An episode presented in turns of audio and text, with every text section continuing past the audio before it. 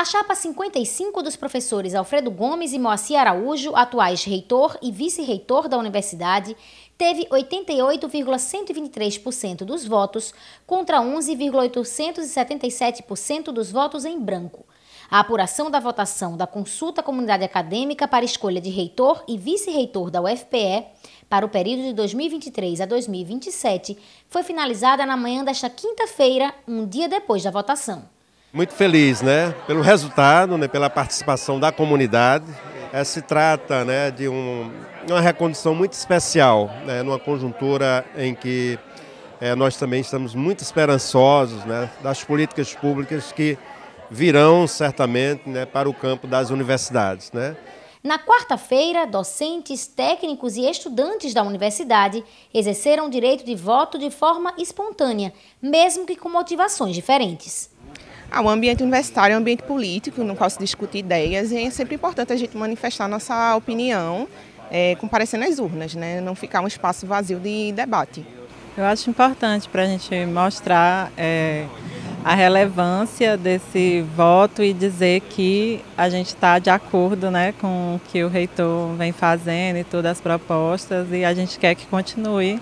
E até para saber um pouco da opinião dos alunos também, se tem mais votos brancos ou se todo mundo apoia o reitor também. É importante essa democracia estar tá viva ainda, né?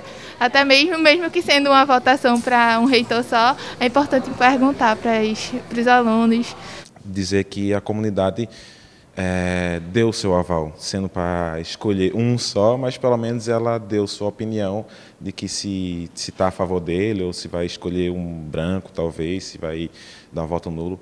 Então, pelo menos de qualquer forma, isso ainda é alguma opinião que a gente tem a dar. Não é muito grande, mas acho que serve de alguma coisa. Estudantes e servidores, técnicos e docentes tiveram os três turnos da manhã, da tarde e da noite para participar da consulta à comunidade acadêmica. A opção de chapa única é uma realidade nova na história da universidade.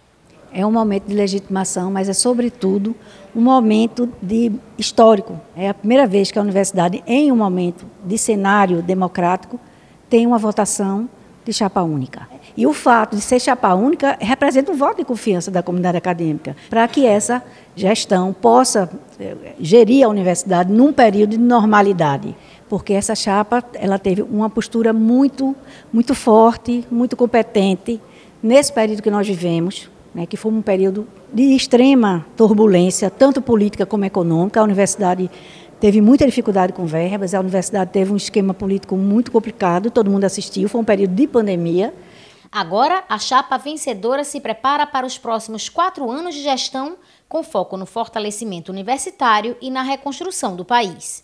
Os momentos que a gente consegue reafirmar a democracia em nosso país e dentro da universidade, ainda mais importante, são momentos de festa. Então, contente de ver essa participação toda dos estudantes, né, dos técnicos, dos professores também, porque assim os últimos anos foram um pouco complicados, né? Nós tivemos a pandemia, o pandemônio também, né, no governo federal e agora nós estamos altamente ligados, né, a todo esse processo de reconstrução do país e você não consegue reconstruir construir um país sem sem ter a participação das universidades públicas federais. Então, muito animado, eu diria, viu? Muito animado para os próximos quatro anos, que eu tenho certeza que serão muito, mas muito, muito, muito melhores do que os quatro anos que passaram. Fizemos uma, uma campanha é, bastante movimentada, é, andando em todos os setores, é, em todas as unidades, conversando com todo mundo. Então, novo governo, esse governo